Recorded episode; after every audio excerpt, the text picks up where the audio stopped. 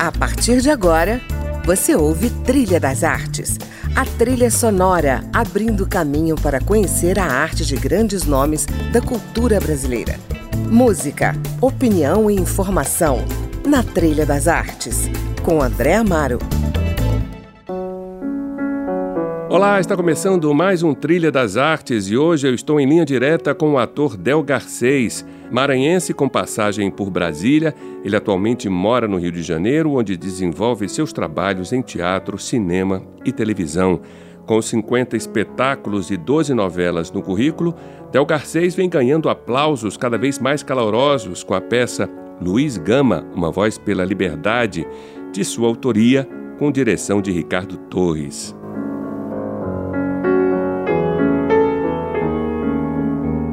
Começamos o programa com uma composição do Alberto Nepomuceno, que é um conterrâneo meu, cearense, ah, é? embora tenha nascido 100 anos antes, em 1864. Alberto Nepomuceno, lembro aqui os nossos ouvintes, foi compositor, pianista, organista e regente brasileiro, considerado o pai do nacionalismo na música erudita brasileira, e foi também defensor das causas republicana e abolicionista no Nordeste. A música que a gente ouve ao fundo se chama Prece. Por que essa música especialmente, Del? Então, como você falou aí, escreveu tão bem né, sobre o Alberto Nepomuceno, ela tem tudo a ver com é, a questão mesmo da República, do abolicionismo, e ela, ela é, é trilha sonora do espetáculo Luiz Gama, Uma Voz pela Liberdade, que exatamente conta a história de Luiz Gama, esse abolicionista, esse republicano que foi, esse nacionalista. Então é assim, uma emoção muito grande todas as vezes que eu ouço durante o espetáculo, ou até quando me lembro da música, ela faz parte, é parte integrante desse espetáculo que eu já estou há quatro anos em cartaz fazendo, esse ano 2019 vai fazer quatro anos. E é isso, é uma emoção muito grande, uma felicidade enorme ter é, essa composição do Nepomuceno nesse nosso trabalho.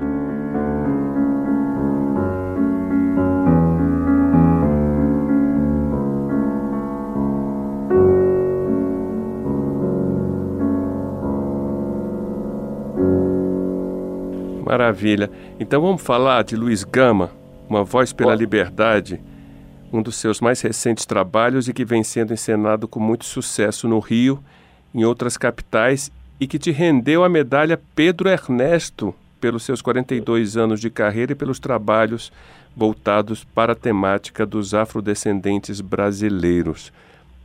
É isso mesmo? É, exatamente. Assim, foi uma grande surpresa, uma felicidade muito grande essa homenagem que veio através do vereador Tiãozinho do Jacaré, daqui do Rio. É, é exatamente isso que você falou, André.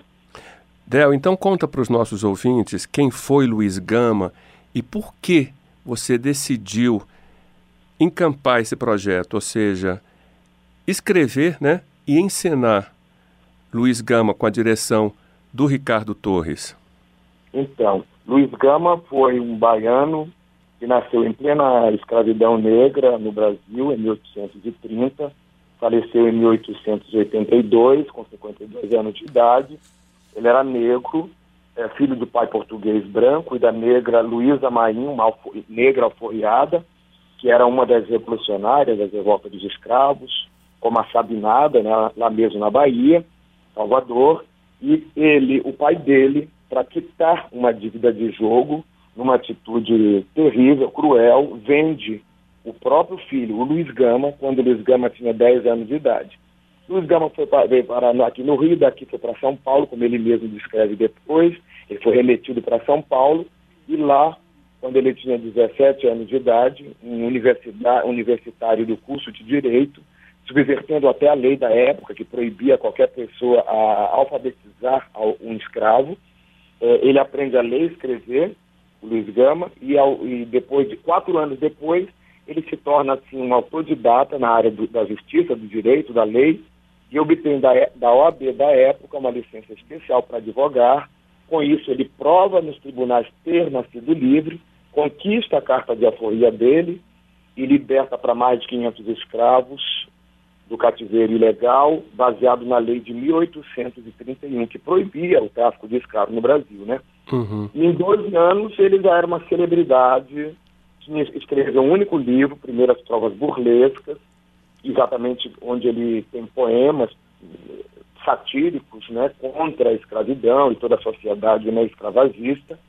E em 2015, felizmente, a OAB o reconhece como, oficialmente como advogado, que até hum. então era considerado rábula, né? É, entregando simbolicamente né, o diploma ao Luiz Gama à família dele, que mora em São Paulo. E em 2018, por leis federais, o Luiz Gama é oficialmente nomeado o patrono da abolição da escravidão negra no Brasil e inscrito no livro dos heróis da pátria. Qual a importância de montar essa peça hoje, na sua opinião, Del? Ela tem uma importância fundamental, porque o Brasil, como sabemos, ainda nós ainda é, persiste na, na escravidão. As consequências da escravidão estão bem claras. Aí a população negra continua excluída, subjugada sob diversas formas, discriminada. A população carcerária negra ainda é altíssima, o analfabetismo também, a falta de inclusão nos setores da sociedade devidamente. Somos 53 ou 54% da população negra, mas que ainda não, obtém, não, não atingiu, o, não conseguiu o seu devido reconhecimento, o seu devido valor. E eu sempre fui muito inconformado com qualquer tipo de injustiça. Me perguntou, né, se por que montar, como foi que me motivou. Uhum. É, e quando se trata, desde pequena, desde criança, desde criança mesmo, é, todas as vezes que eu via ou que eu lia sobre escravidão, eu recortava, fazia aquele recorte, guardava, e a memória é muito forte disso tudo, até que em 2015, um amigo meu, doutor Humberto Adame, conversando sobre ele, sobre as injustiças sociais e tudo mais, especialmente brasileira, é, ele sugeriu que eu escrevesse o texto sobre Luiz Gama no teatro, e assim foi. Chamei o Ricardo Torres, que é o diretor que eu tenho trabalhado há anos, uhum. a Nívia Ellen, e quando a, a Nívia Ellen não pode, a Soraya Arnone a substitui, temos feito o espetáculo. Maravilha. E em 2007 você também recebeu um prêmio né, de melhor ator de TV pelo troféu Raça Negra. Um grande reconhecimento, né, Del? Eu já entrevistei aqui a Zezé Mota, que tem sido uma grande voz nesse processo de inserção e valorização dos atores negros na TV e no cinema brasileiro. E você, como é que você vê a situação hoje, você que já fez muitas novelas e também filmes no Brasil? Se comparado a 20, até de 20 anos para cá, a, a, a realidade mudou muito, favoravelmente, claro mas está muito longe ainda de, de atingir um nível, um certo nível de, de igualdade, muito longe disso. A gente vê, lógico, hoje atores negros ocupando espaço na publicidade, na TV, no cinema, mas está muito aquém. É, eu mesmo posso, posso dizer isso, né, conforme você falou, porque feito grandes trabalhos, aí muito, muitas novelas, é, eu fiz escravo, juiz, advogado, é, mas eu percebo, eu detecto isso, a população negra e, e, falando especialmente dos atores negros, nós reclamamos muito, nós almejamos é, essa inserção num, num, nível de igualdade é, e que está longe de ser atingido, infelizmente.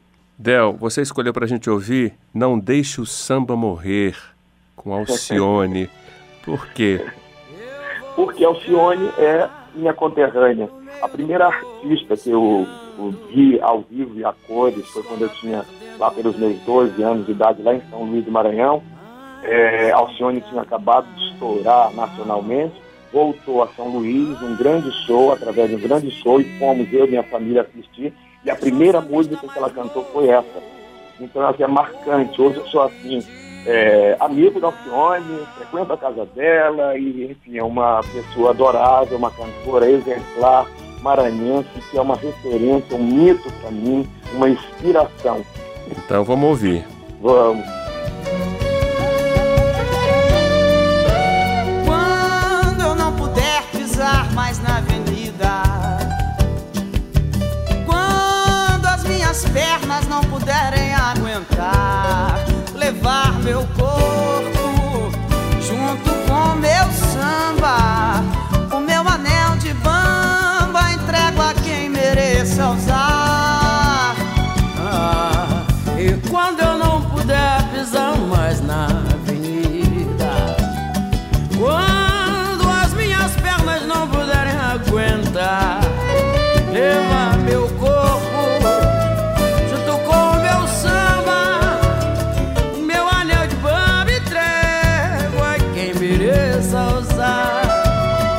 Eu vou ficar no meio do povo espiando, minha escola perdendo ou ganhando mais um carnaval.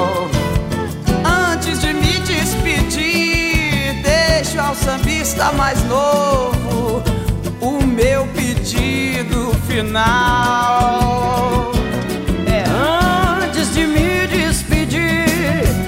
Deixo ao sambista mais novo o meu pedido final. Valeu, Cassé! Não deixe o samba morrer,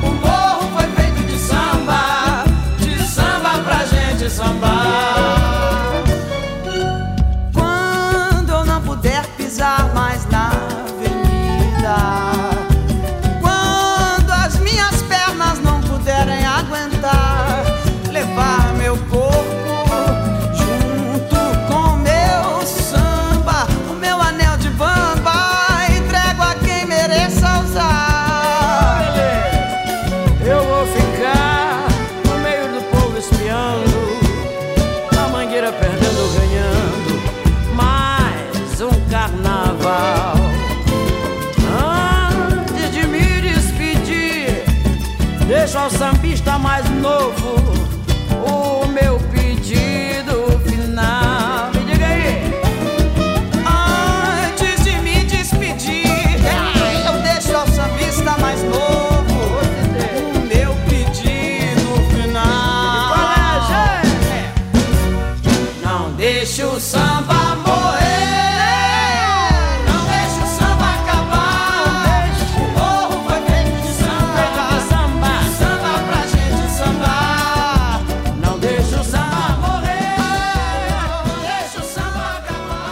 Del, em Pernambuco você atuou como Jesus Cristo na Via Sacra, que se realiza em Custódia.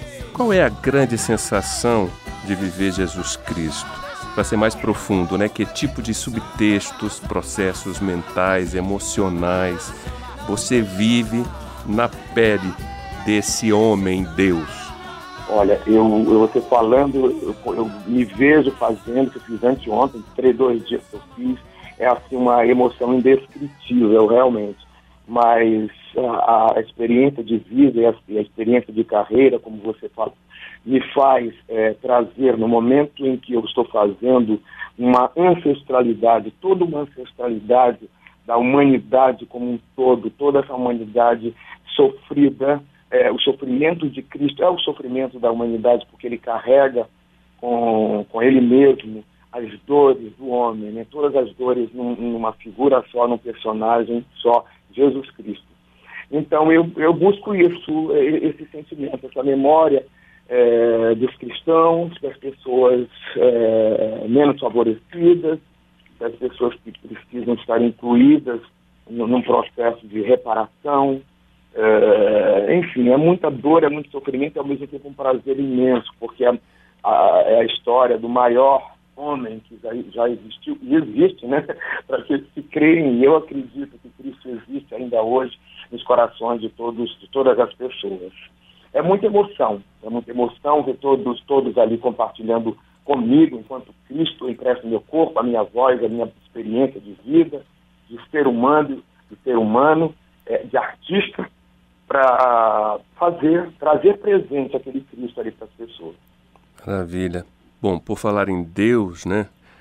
Você escolheu para a gente ouvir Mon Dieu com Piaf, com Edith Piaf. Por quê?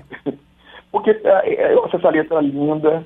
É, a Edith Piaf, para mim, era assim, uma grande artista, uma artista na essência. E essa música eu uso muito para me inspirar quando eu entro em cena, quando eu estou estudando, quando eu estou criando meus personagens. Maravilha. Vamos então com Edith Piaf encerrar esse primeiro bloco. Mon